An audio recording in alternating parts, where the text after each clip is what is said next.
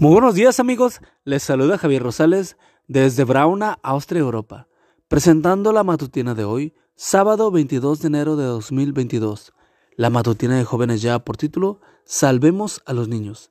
La cita bíblica nos dice, el que recibe en mi nombre a un niño como este, me recibe a mí. Mateo 18:5. Aquel domingo a las 9 de la mañana, Juliana Zamboni, de 7 años, Jugaba en la puerta de su casa en el barrio Bosque Calderón, en Bogotá. Horas después, a las 7.30 de la tarde, fue encontrada muerta, con signos claros de tortura y violación.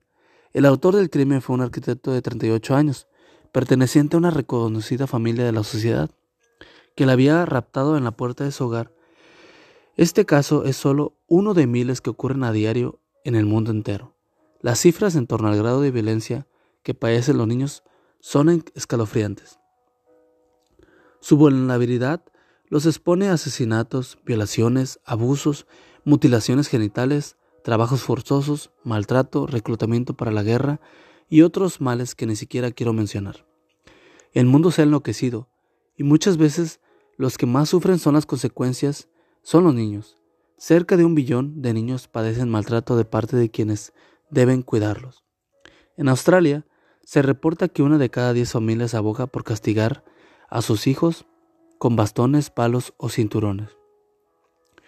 Mientras que en el Reino Unido, unos 17.000 niños deben recibir atención especial cada año tras haber sufrido abusos y maltratos.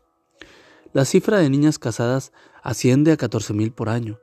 No podemos quedarnos de brazos cruzados. Eso no es lo que Dios desea para sus criaturas.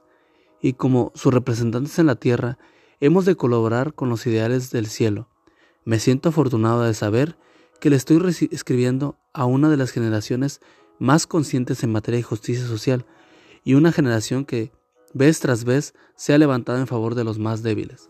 Hoy, tú y yo podemos elevar una oración por los niños del mundo. Podemos dedicar nuestro tiempo y dinero y energías a instituciones que proporcionan el cuidado necesario a niños vulnerables pero sobre todo podemos amar a los niños que tenemos cerca, esos que sufren en las calles de tu ciudad y de la mía. En Mateo 18 Jesús se identificó con los niños. ¿Tendrás tú el valor de amarlos como Jesús? Y amigo y amiga, recuerda que Cristo viene pronto y debemos de prepararnos y debemos ayudar a otros también para que se preparen, porque recuerda que el cielo no será el mismo si tú no estás allí. Nos escuchamos hasta mañana. Hasta pronto.